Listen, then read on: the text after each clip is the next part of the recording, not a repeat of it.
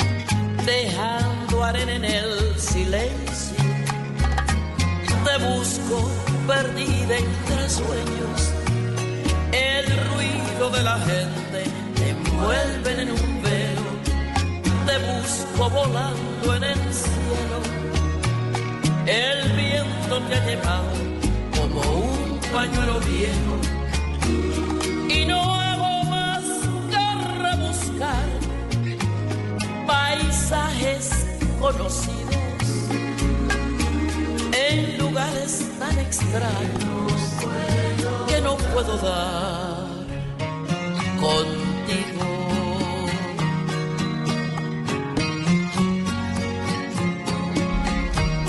¿Qué dicen viajeros? Bienvenidos a Travesía Blue, por supuesto, en este inicio de enero, en este inicio de año que ya empieza a tomar un poquitito de distancia respecto al año anterior. ¿Cómo corre el tiempo? Por Dios, o sea, las cosas son de un poquito de locos, así como de locos son los viajes y turismo que nos esperan en este 2024. Por eso nos vamos con toda. Ustedes ya saben que yo soy Juan Casolarte y siempre acompañado de la más. ¿Qué hubo, Mari? ¿Qué hubo, Juanca? ¿De la más qué? De la ah, más de la más conocedora, de la más viajera, sí, señora. Oiga, ya, ya me han estado preguntando que, que qué parchecito recomiendo, que qué plan les sugiero para Semana Santa. Sí. O sea, la gente en serio no ha terminado Oiga, sí, de, es cierto, de sí. las vacaciones y ya están planeando algo más y eso me parece Ah, fascinante chévere. y emocionante.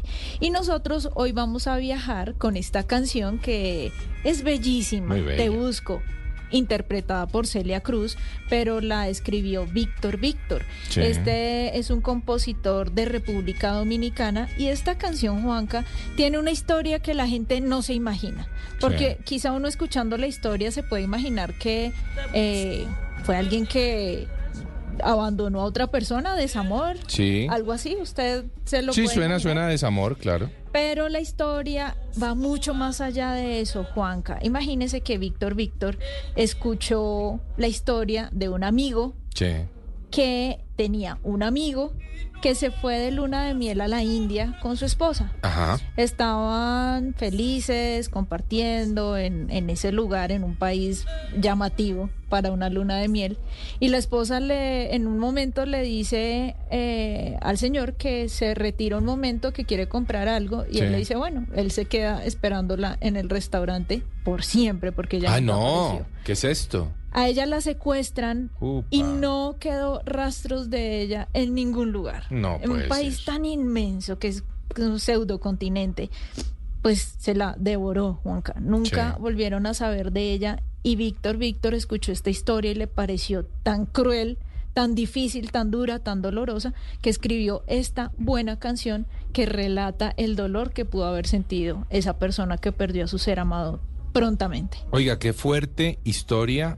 Eh, pues, seguro que, que, que no todos conocíamos de dónde venía esta canción, que uno la siente bellísima. Y es hermosa. Es cierto, es hermosa y seguramente uno la veía más en el despecho y en la tusa y en la cosa, pero realmente esta tusa es bien interesante y delicada. Delicada, de cuidado. Juanca. De cuidado. Sí, y nos pone en entrevisto algo que puede suceder, que puede darse en algún tipo de viaje en donde pues lamentablemente usted no pueda volver a su destino. Claro. Pero creo que el ingrediente más oscuro, más duro de esta historia es nunca poder resolver el caso. Sí, total. Esa incertidumbre de no saber qué le pasó, en dónde está, cómo está, eh, esa incertidumbre creo que es mortal.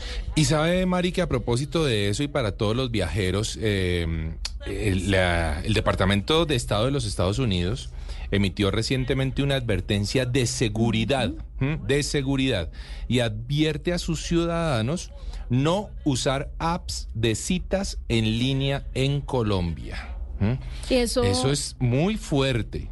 Y es fuerte y tiene que ver con algunos acontecimientos que se han dado de Sí, turistas americanos que han venido a Colombia, específicamente a la ciudad de Medellín. Sí, Y eh, resulta que algunos de ellos pues han corrido con la mala fortuna de morir. Sí, sí, y claro.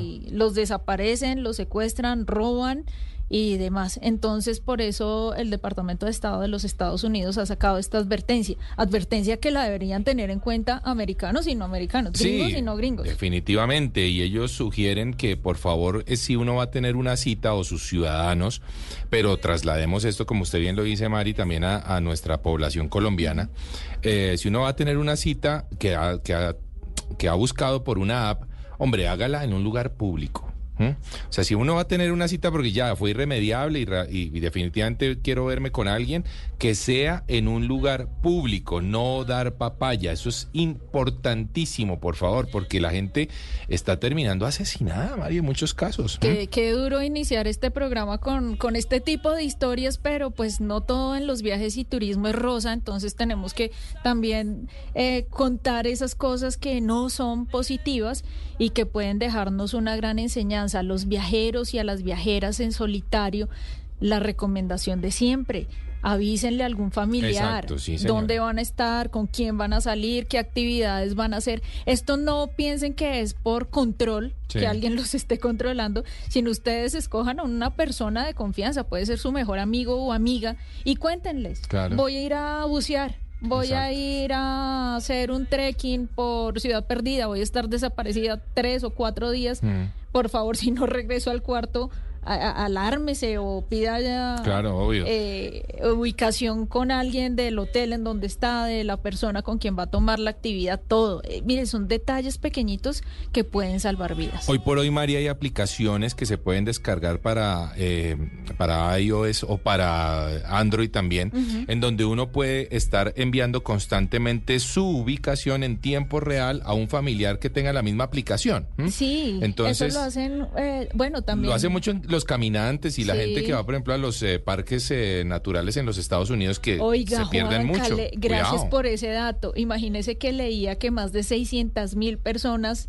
desaparecen al año en los Estados Unidos alrededor de áreas o reservas naturales. Claro. Imagínese, y salen solos. Delicadísimo. Es que- hay que hacerse a la tecnología, o sea, hay que hacer buen uso de ella. Para eso está. Ahí sí que para, ahí sí que para eso está la ¿y tecnología. qué pasa en los lugares en donde la señal es No, generalmente, generalmente, Mari, estas aplicaciones de ¿Son rastreo? GPS son satelitales y permiten que aunque usted no tenga señal de internet, sí pueda mantener un contacto GPS con su, con el contacto que usted haya eh, ubicado o establecido Mire, para yo eso. creo que esto que acabamos de decirles hoy a nuestros oyentes es fundamental y básico para cuando vayan a salir eh, solos en una actividad de exploración, sea aquí en Colombia, o sea en Estados Unidos, o sea en la India, en donde quiera que sea, siempre va a haber algún peligro Sí. que podemos evitarlo o salvaguardarnos con este tipo de tecnología. Y una última, Mario, una última que advierte aquí también eh, los Estados Unidos para su gente.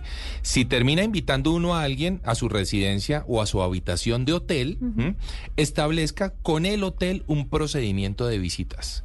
Es decir, avise en recepción, vea, estoy subiendo con una amiga o con un amigo, ¿m?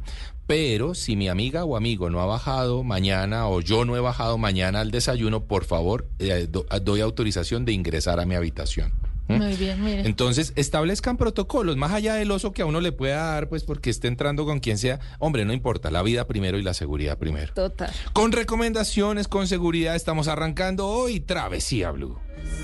tan extraño que no puedo dar contigo.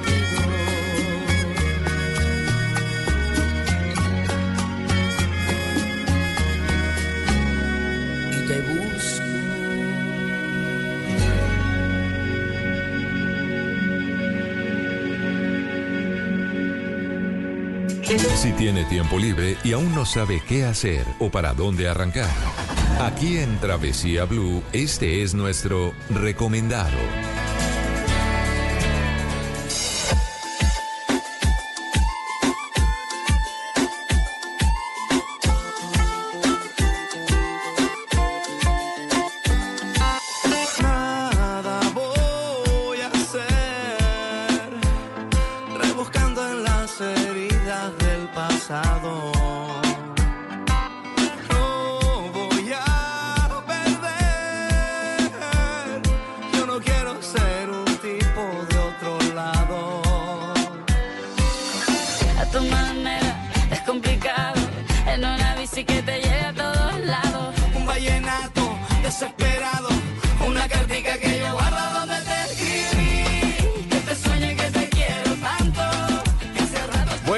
Musiquita como siempre para nuestros oyentes de Travesía Blue. Les recordamos nuestras redes sociales, arroba Mari y Latina guion bajo Travesía y arroba de viaje con Juanca. Así facilito nos van a encontrar en nuestras cuentas de Instagram y de TikTok. Así que siempre vamos a estar montando por allí muy buen contenido y tratamos de ser los mejores guías para sus próximas eh, aventuras y travesías. Oiga, Mari, Señor. eh, antes de hablar de nuestro recomendado, le pregunto, ¿usted todavía tiene su visa vigente? Sí, afortunadamente. Ah, bueno, entonces Creo se que la- se me vence como en el 20. a mí se me vence en el 26. Ah, entonces la mía también. Cuidado. Cui- bueno. ¿será que hay que tener cuidado? A No nuestros oyentes les, a transfiero esa pregunta. ¿A ustedes, nuestros oyentes, cuándo se les vence su visa? Bueno, en un ratito en nuestro tema central vamos a estar hablando sobre este tema que es interesantísimo y por qué falla uno a veces en eso y por qué a veces uno la corona.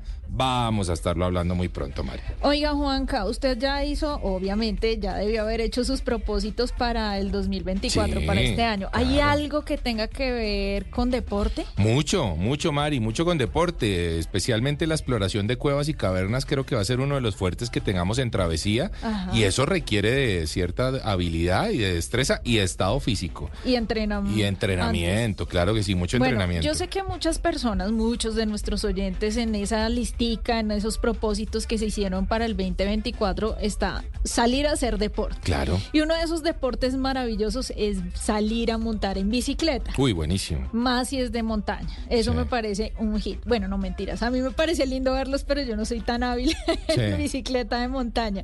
Pero sí creo que hay mucha gente que se interesa en este deporte porque además combina un poco con el tema de viajes, de paisaje, de poder reconocer lugares diferentes, pero a veces no tienen con quién hacerlo, Sí. no saben con cómo empezar. Pues aquí les tenemos un súper recomendado. Vamos a hablar con Jim Ángel, él es director de la Fundación Parceros Colombia y pues ellos hacen unas rodadas en bici buenísimas. Jim, bienvenido a Travesía Blue. Hola Marisa, hola Juan Carlos, buenas tardes. Mil gracias por la invitación. Bueno, para Jim. todos los escuchas, muy contento de estar aquí con ustedes. Súper, nosotros también estamos felices. Jim, ¿qué tenemos que saber o entender si queremos iniciar en este mundo de las rodadas en bicicleta? No, no, no, hay que, hay que apasionarse por eso. Hablamos de los propósitos de 2024. Ahora escuchaba que estaban mencionando ustedes el tema. Y para muchas personas es ir al gimnasio, bajar Sí. de peso, pero, pero eso es una moda que les dura uno, dos, tres meses. Acá hay una diferencia grandísima con el ciclismo, que uno si escoge el ciclismo como propósito para bajar peso, para recrearse, para el deporte, grave, porque ahí se queda. Ah, O sea, se enamora. la diferencia entre el ciclismo y otros deportes es que esto enamora, esto, esto lo cautiva a uno y difícilmente uno se puede salir. Oiga, Jim, además que hay gente que lo hace en familia y eso Sí. sí, me parece una maravilla. Los que tienen hijos chiquitos que salen a rodar en familia juntos, pues es muy bonito. Ahora bien, ¿ustedes lo hacen eh, con bici de ruta o solo montaña o las dos? Nosotros combinamos las dos disciplinas. Eh, es, es muy bueno uno poder hacer o ciclomontañismo y combinarlo con el ciclismo de ruta porque ambas ambas se, se complementan. sí. Eh, hoy en día la mayoría de ciclistas tienen una bicicleta de ruta y una bicicleta de MTB para, para poder recrearse y no solamente ir a la montaña a ver unos lindos paisajes, sino ir en su cicla de ruta a recorrer muchos más kilómetros. Mm. Entonces cualquiera de las dos que uno practique son una maravilla.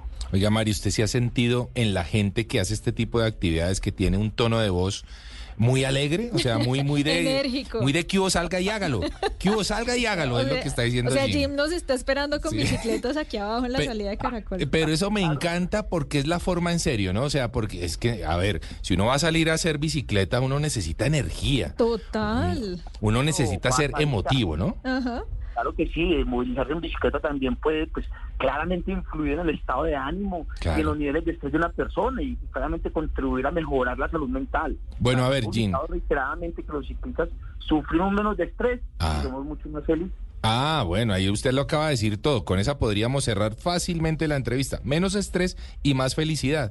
Pero Jim, si, si pensamos en que, bueno, quiero animarme, quiero antojarme de, de comenzar a hacer eh, mis salidas en bicicleta, tanto en ruta como en montaña, ¿de cuánto tengo que disponer? Porque yo entiendo que las bicicletas son una herramienta que pueden ser costosas o no tanto. Claro, eso depende, eso depende de, de para qué vaya a usar yo la bicicleta, pues, como, como medio de transporte sostenible. Es, es un medio de Ah. transporte muy sencillo, Claro. es asequible para cualquier persona, es fiable, es limpio, es ecológico. Entonces, eh, digamos, eso depende para lo que yo la quiera usar. Para cualquier estrato social, hay bicicletas que hay de 200 mil, 300 mil. Ah, y para bueno. más pudientes que también son de 20 millones, 30 millones. También depende de- del uso que yo le quiera dar. Ujú. Listo.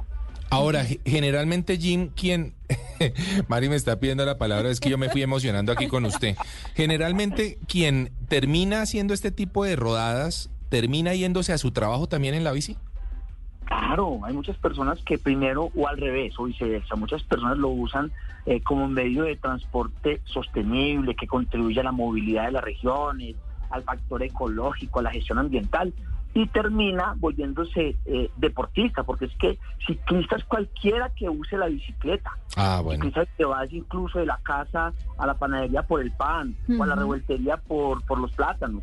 Eh, hay un término que, que están mal, mal usando eh, hoy en día que es biciusuario. Ese término debería de, de recogerse un poquito Sí. porque realmente nosotros somos ciclistas. Listo. Entonces también hay otros que la compran para hacer deporte y se animan y terminan contribuyendo a la movilidad y transporte de la región y también al medio ambiente. Oiga, Oiga, Juanca, escuche esto. a ver. Cisga para pensionados, Upa, patios nocturnos, sí. el mañanero, El ese me parece chévere, me el alto del vino mañanero. Mañanero rico. Sí, el mañanero es bueno. ¿Cómo hace la gente para inscribirse, para armar eh, esos parches chéveres que ustedes tienen, para unirse a ustedes en esas rutas que salen desde diferentes lugares, desde diferentes ciudades del país? Marica, estás bien deteada, veo que estás eh, consultando nuestra página web. Bueno, les quiero contar algo de, de- de nuestra organización. Ajá. Nosotros somos la Fundación Parceros Colombia, estamos en 21 departamentos de todo Colombia, hombres, mujeres, en Strava, que es la red social más grande del mundo, somos el grupo más grande de Colombia con 14 mil integrantes. Mm. Nosotros somos un, un equipo sociodeportivo dedicado eh, a, a compartir los buenos hábitos y Sí. desde el deporte que en nuestro caso es ciclismo y running, aportar a las grandes causas sociales a la población menos favorecida. Entonces, eh, a nosotros llegan muchas personas con, con el ánimo de cambiar sus vidas porque pues a- acá dice que, que montar de manera frecuente en bicicleta fortalece e irriga mejor nuestro corazoncito, Claro, ¿cierto? claro. Está comprobado que el corazón aquí en el ciclismo tiene una gran relevancia, no solo para fortalecerlo, sino también cuando nos lo hieren. Las personas que están entusiasmadas terminan montando Uy, sí. Ah, Claro. Muchas Terminamos haciendo algún deporte, eso sí es seguro. qué bueno. Hoy, en día- hoy en día es de ciclismo. Hay muchas personas llegan a nosotros, acuden en diferentes niveles y nosotros eh, tenemos una ruta de ingreso que es por parcelas MTV. Ellas son las mujeres que trabajan en el semillero, ellas trabajan las personas que van ingresando a nuestra comunidad y, y los van orientando en esa ruta de niveles. Venga, vamos a empezar con un nivel básico, vamos a empezar unas rutas eh, de ciclovía para que ustedes empiezan a, a fortalecer el equilibrio, para que tengan mejor maniobrabilidad de sus bicicletas y así poco a poco las personas van cogiendo un nivel, como les digo, cuando entran difícilmente salen. Oiga, Jim. ¿cómo los encontramos en redes sociales? Ah, no, muy fácil. Nosotros somos parceros raya abajo de MTV, somos parceros Colombia, eh, tenemos parcera raya abajo de MTV o en las diferentes regiones. Pueden buscar parceros Manizales, parceros Medellín, parceros Cali, parceros Villavicencio, parceros Valledupar. Estamos de este a oeste, de norte a sur. Tenemos en, en Putumayo, tenemos en Pasto, Ah, bueno. Auca. Oiga, Jim, usted que es un parcero, usted que es un parcero, hermano, ¿tiene visa? ¿Cómo está con la visa americana? Claro, se me vencen dos meses. Ay, ay, ay. Bueno, entonces Tiene que póngale, quedarse, ¿eh? póngale Escucha cuidado a lo que viene en nuestro tema central porque vamos a estar resolviéndole ese chicharrón que usted acaba de comentarnos. Para alguien que se le vence la visa en dos meses, ¿qué debe hacer? Quédese ahí, Jim, para que escuche un poquitito lo que va a ocurrir eh, muy pronto. Y muchísimas gracias, Jim, por haber estado aquí con eh, nuestros oyentes en Travesía Blue. O Juan Carlos Maritza, muchísimas gracias por este espacio. Los esperamos en la ruta, ¿no? Ah, ya claro que sí. estaremos. Allá vamos a estar y nosotros continuamos en Travesía Blue. Mi corazón, latiendo por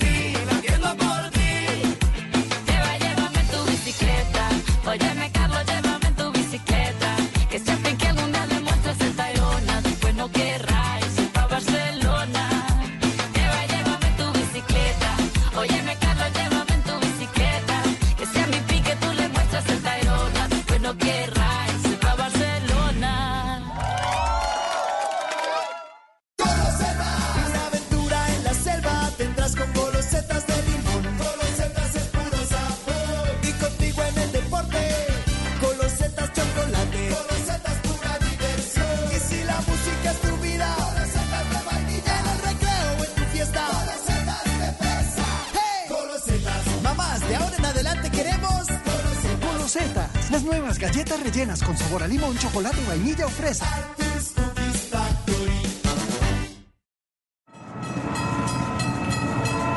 Esto es Travesía Blue. Eran las 5 de la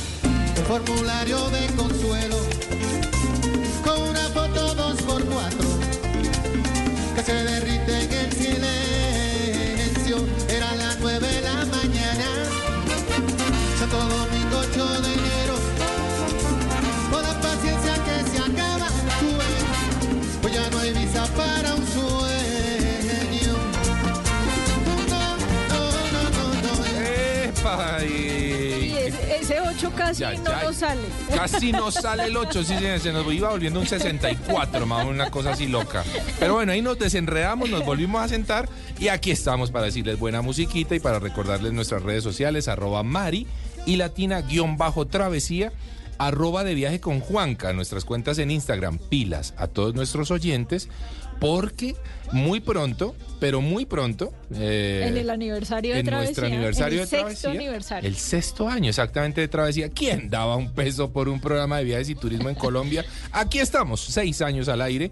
Nos vamos a llevar a dos de ustedes de viaje. Uy, qué delicia. Desde aquí lo estamos pasar- anunciando. La van a pasar maluco. Juiciositos a seguir nuestras cuentas, juiciositos porque lo vamos a estar anunciando por ahí y solo quienes nos estén siguiendo van a Quienes participar. sean fieles oyentes, quienes nos escriban, nos comenten, esas personas son las que vamos a tener más en cuenta. Mari, prometimos hablar del tema de visas, que es un tema Uy, delicado. Es un tema Un súper interesante. Sí. Nosotros tenemos visa y casi que la consideramos como, No, eso es una como joya. una ventaja, una joya, la Mm. guardamos, mejor dicho, en un cajoncito donde nada, nada le pase. Correcto. ¿Por qué es tan importante tener visa americana? Bueno, vamos a hablar con el doctor Carlos Olarte, él es abogado especialista en temas de inmigración y visa.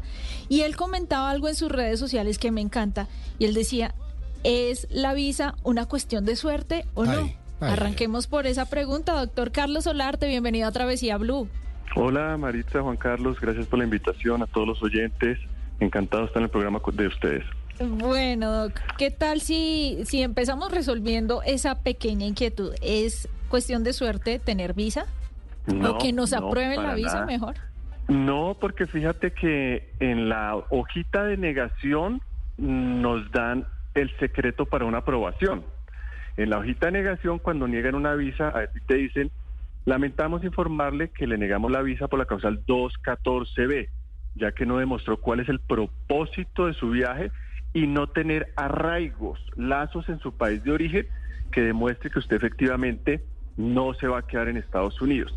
Entonces, si mejoramos esas dos situaciones, que no es cuestión de suerte, si mejoramos nuestros arraigos, si mejoramos efectivamente la manera de presentar la entrevista para decirle al cónsul, mire, yo soy en mi periodo de vacaciones como periodista, como médico, como empresario, como lo que sea, como comerciante, voy y regreso, entonces ya el cónsul sabe que yo tengo un arraigo y un lazo fuerte en el país de origen para ir y volver. Entonces no es cuestión de suerte, porque si fuera cuestión de suerte, entonces pues ni siquiera harían entrevistas, sino harían una Un sorteo. un, un- una, un sorteo, un- una balota. Entonces es mejorar los arraigos, una buena presentación de la entrevista y un buen formulario TS-160. Oiga, doctor, cuando usted habla de este numeral 214B, ¿es porque es frecuentemente ese numeral el que nos deja eh, sin visa? ¿Es ese? La mayoría de, las, de los casos, en un porcentaje muy alto, es ese, eh, el numeral que, que dan. Eh, hay otros casos, por ejemplo, las personas que han manejado anteriormente mal sus visas y quieren renovar y lo llaman una cita de seguimiento, pues se las niegan. O cuando mienten en el formulario, por ejemplo, hay unas mentiras eh, que, que para eh, la embajada y el cónsul es gravísimo, mentirles a ellos es el- lo, ma- lo peor que tú puedes hacer. Sí. Hay personas que en el formulario mienten y el cónsul lo detecta. Por Ah. ejemplo, las mentiras más seguidas son, usted tiene familia en Estados Unidos, y la gente le dice, o los tramitadores, o gente que, que pues eh, no, no es muy honesta, dice, no, no, oculte eso, niegue, porque si saben que su familia está allá, le niegan. Claro. O si sabe que, que tal persona está en asilo político, le niegan. Entonces mienten en ese formulario o mienten en otros tipos de preguntas y el cónsul lo sabe y le niega la visa también por mentir. Una mentira es gravísimo. Fíjate que la causal 214B no es grave, es mejora sus arraigos, mejora el motivo de su viaje y vuelve y preséntese. Recomendamos que se presenten o a los seis meses o al año. En cambio, una mentira, eso es un fraude. Bajo la ley de inmigración es gravísimo mentir. Oiga, Doc, usted dice algo muy interesante y es que además todos tenemos un familiar en Estados Unidos, entonces negar Claro. que alguien tenga Claro. algún tío, algún primo, pues es, es absurdo. Ahora, Doc, yo quiero saber, y, y es una inquietud que siempre la he tenido, es qué información tienen los, los cónsul en ese computador que a uno lo miran por la ventanilla y ellos van digitando No, cosas no. y cosas en ese Pareciera que computador. sale. un- Yo he visto ahí de reojo la foto de mi perro. La, y uno dice, ¿en serio? O sea, ¿qué tanto saben de ¿Qué uno? saben de uno? ¿Qué, ¿Qué información aparece ahí? Pues, pues mira, hay que partir sobre la base de que lo saben todo. Mm. porque de esa misma manera tú pues eres honesto, dices la verdad y ellos premian la honestidad. Ellos te dicen, ah, bueno, gracias por ser honesto. Sí, tengo familia, tengo un tío, tengo un hermano, ellos tienen su vida por separada, así se hayan quedado ilegales o legales, pero yo tengo que ser honesto. Ellos lo saben porque en el formulario DS-160 que tú llenas, ahí te preguntan todos los generales de ley, toda tu información y eso ellos lo saben. Saben todos los DS-160 que tú hayas aplicado durante todo tu récord migratorio. Saben tus entradas, tus salidas, toda la información de récord criminales lo saben.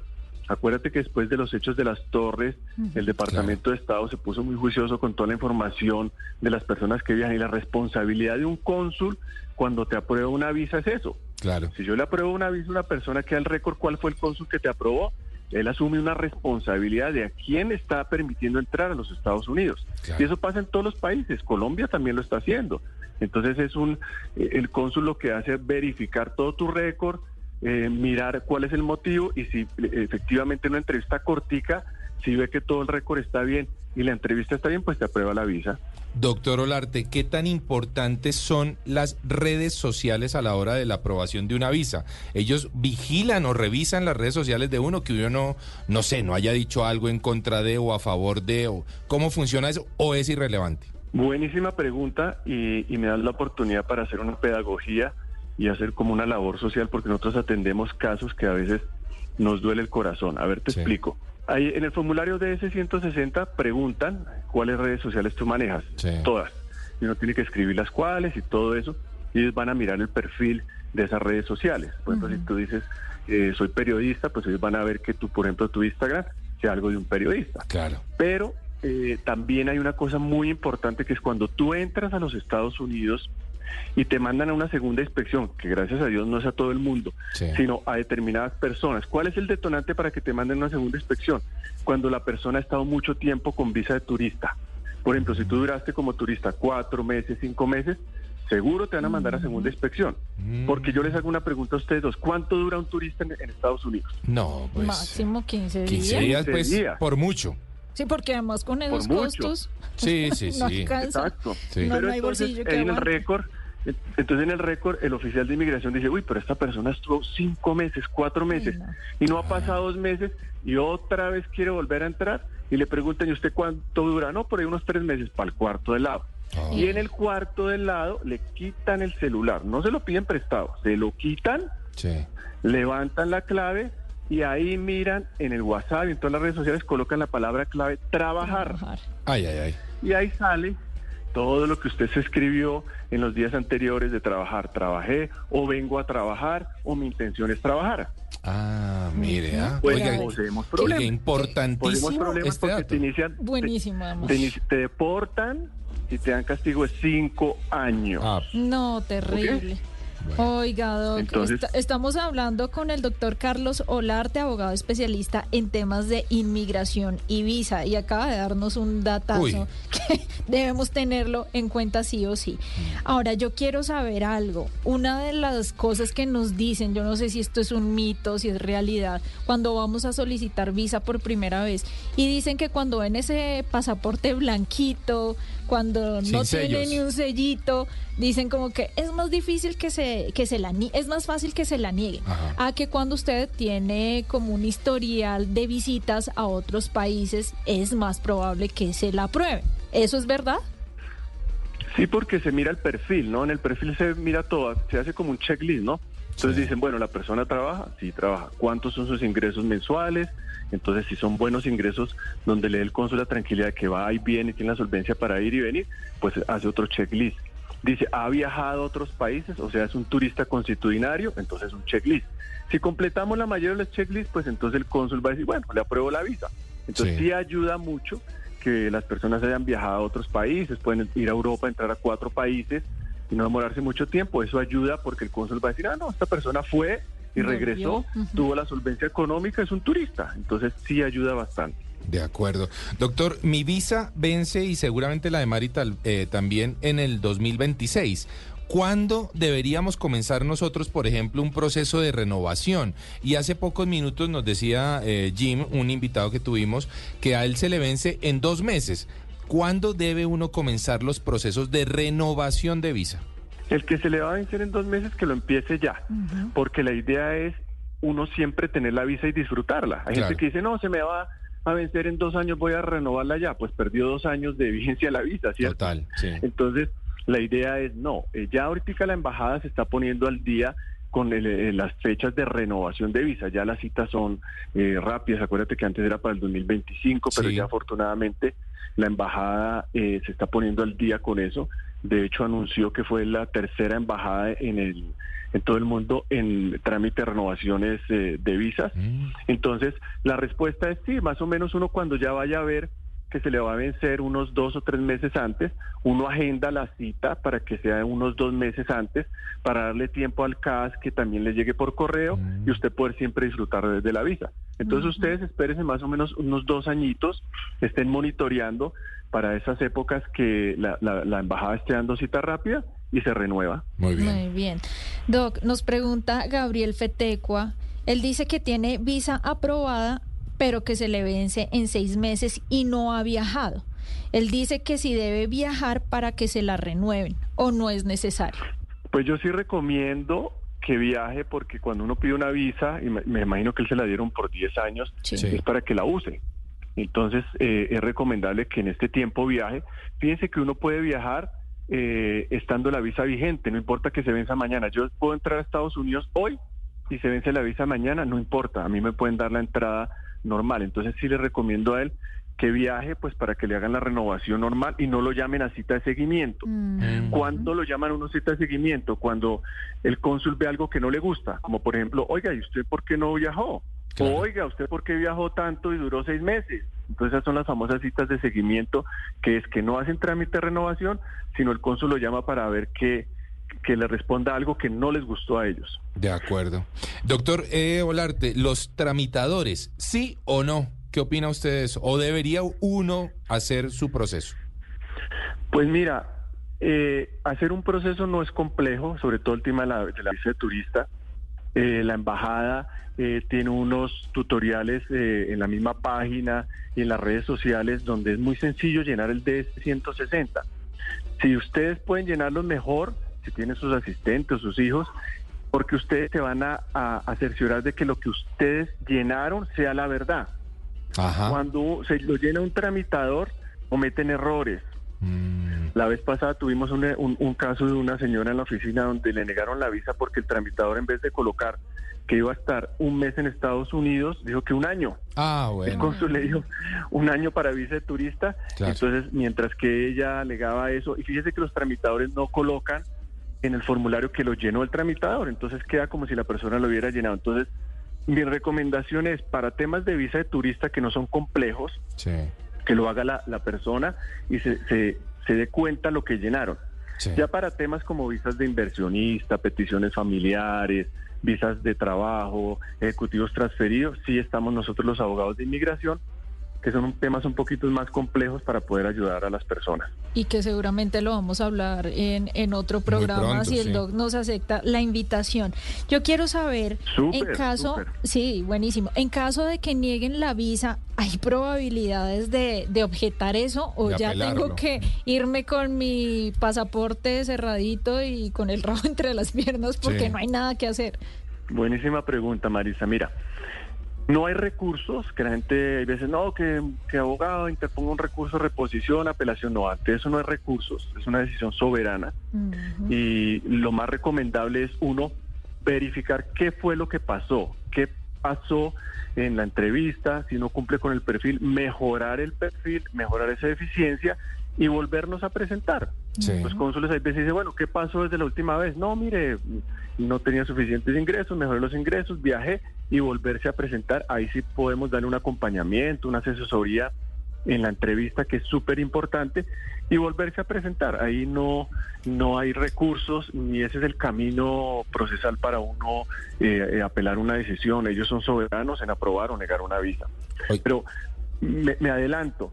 Eh, en el próximo programa que hagamos. Lo que pasa es que somos muy necios, Sí. porque nos queremos ir con una visa de turista a trabajar y no, el mensaje es, para cada actividad hay una visa. Claro. Claro. Si yo me voy a trabajar, están las visas H1B. Acuérdense que nos dieron a Colombia 20 mil visas Ujú. H2B de trabajador temporal ocasional, que eso después podemos hacer un programa. Muy buenísimo. Hay visas de inversionista, hay una visa muy especial que se llama la EB5, que es la gente si ya quiere ganar la Green Card haciendo inversiones en proyectos inmobiliarios en Estados Ah, Unidos. Entonces hay muchas opciones. Entonces lo importante es asesorarse e irse con la visa respectiva y no darle la vuelta como, como estamos acostumbrados a- hacerlo. Oiga, doctor, eh, muy pronto seguramente vamos a tocar este tema ahí, Andresito, nuestro productor, le dejamos para que lo ponga ahí en, el- en la checklist de nuestros Sí, temas porque está buenísimo. buenísimos. Pero buenísimo. Pero, pero doctor Olarte, eh, hay, hay algo que yo creo que puede ser cierto, un poco, no sé, lo he sentido yo y lo han sentido todas las personas que estamos en, en la embajada haciendo el proceso, y es la suerte con el cónsul. Porque uno ve desde lejos, en la, uno ve desde lejos que, uy, este que se la da a todos. negando. Uy, este no se la da a nadie. Uy, ojalá me toque este, ojalá no. Bueno, ¿eso es cierto? ¿Usted siente eso? Bueno, lo que pasa es que somos seres humanos, ¿no? Sí. Como seres humanos hay unos más empáticos, unos no tan empáticos, unos que, que de pronto sí entran a preguntar un poquitico más y dan más chance que uno pueda eh, hablar con ellos y ver el perfil. Sí. No son, son seres humanos, no son robots, son máquinas y efectivamente ahí nos enfrentamos a la manera de ser de cada cónsul. Hay unos que son un poquito más abiertos que otros pero si, si, si ellos cumplen la normatividad y ellos cumplen eh, a cabalidad lo que efectivamente eh, les establece los procedimientos, es que ellos tienen que verificar si la persona tiene eh, los requisitos para aprobar o negar una visa, o sea, no la pueden negar unilateralmente, Ya. sino tiene que haber alguna algún tipo de, de, de, de- de argumento para que ellos la nieguen. A veces hay unos que son un poquitico, como les digo, más abiertos, eh, una mujer a veces eh, eh, con un hombre, hay veces también dicen que una mujer con otra mujer que es un poquito más cerrada, bueno, esos son ya estereotipos que, que pues somos seres humanos y todos lo tenemos, ¿no? Hasta en una entrevista de trabajo cualquiera de una empresa, pues puede pasar eso. Tal cual. Y, Juanca, ¿usted se acuerda que cuando nos presentamos a la visa usted me decía, "Ay, muy chistoso, Doc, nos presentamos los dos, pero cada uno en una filita separada. Sí. Y Juanca pasó primero y se la aprobaron a él. Y yo estaba muerta del susto porque ya me la habían negado dos veces. Sí. Claro, ya había pasado suficiente tiempo, lo que usted dice, yo ya tenía suficiente arraigo, inversiones en mi país, un trabajo fijo, eh, obviamente mayor poder adquisitivo que cuando había salido de la universidad, que no pasaba nada. Y yo me acuerdo que Juanca me dijo, no vaya a pasar ningún papel, quédese con esa carpeta quieta, solo si le piden algo. Porque claro, yo ya me iba a ir a, Claro. a meter todos los papeles por debajo de Sí, esa sí, sí. ventanilla. Le hice caso y me fue súper bien. Tuve un cónsul súper empático, queridísimo. Sí, es cierto. Eh, de hecho, creo que sabía del programa Travesía y fue maravillosa esa entrevista. Pero sí me dio mucha risa el, el ver que hay mucha gente que se ataca, que lleva muchos papeles y que antes de que le pregunten algo ya están Ya está, introduciendo bueno, todas las es pruebas. Yo pienso que también tranquilos, tranquilos, relajados. o sea, si uno nada debe, pues nada teme. Y, y seguramente que si uno va con las cosas en orden, pues van a salir bien.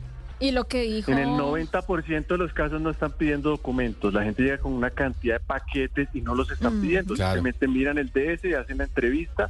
Y si tú respondes con los arraigos, pues la posibilidad de éxito es, es más alta. Y lo que dijo usted, si van a trabajar, hay visas para trabajadores. Exacto. Y de eso vamos a hablar en Muy otro pronto. programa en donde podamos contar nuevamente con la presencia del doctor Carlos Solarte, abogado especialista en temas de inmigración y visa. Recordemos eh, sus redes sociales, doctor, para que nuestros oyentes se pongan en contacto para las inquietudes que, que resten por ahí.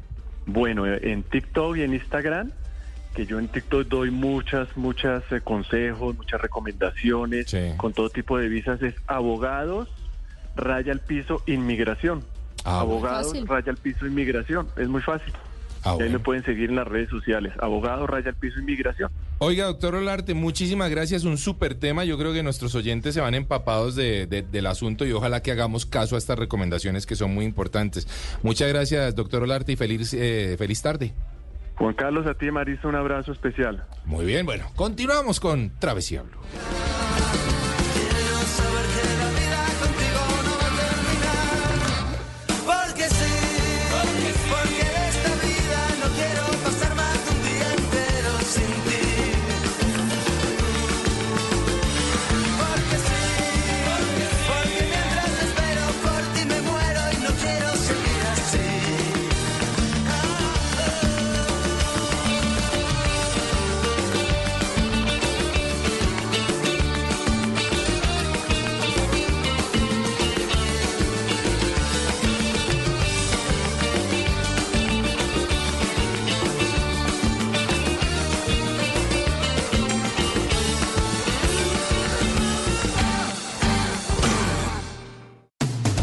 Travesía Blue, Cinema Travel.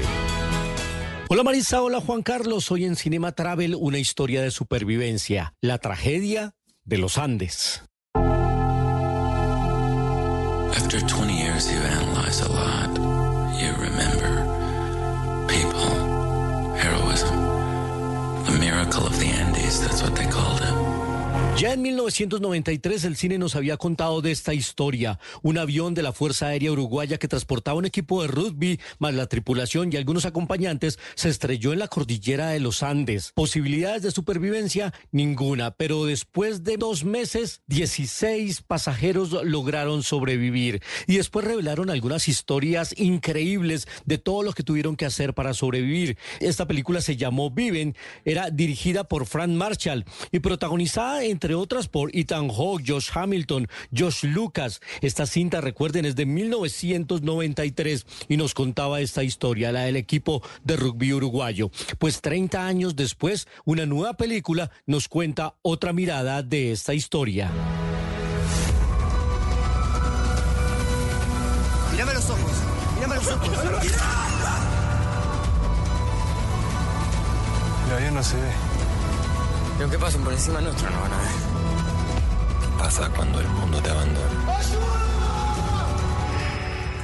El director Juan Antonio Bayona se embarcó en la tarea de recrear los relatos del libro La Sociedad de la Nieve, que ha sido avalado por los mismos sobrevivientes. De hecho, algunos de ellos participaron en la película y estuvieron muy pendientes del rodaje. Un rodaje que además se hizo en Sierra Morena para intentar recrear lo más fiel el espacio donde tuvieron que vivir esta odisea de supervivencia los protagonistas de la tragedia de los Andes. La Sierra Morena es una cordillera espectacular al sur de España, que se ha convertido en uno de los destinos turísticos favoritos para muchos, sobre todo para los que buscan esquiar. Así que es un destino inigualable si quieren conocerlo en España. Y allá lograron recrear esta zona para poder generar el set de la película y algunos espacios muy similares a los de la cordillera de los Andes. Alguna vez yo hice este recorrido entre Santiago y Montevideo y Montevideo y Santiago y cruzaba por la cordillera de los Andes y me dejé maravillar por uno de los paisajes más bellos que uno puede conocer, sin duda.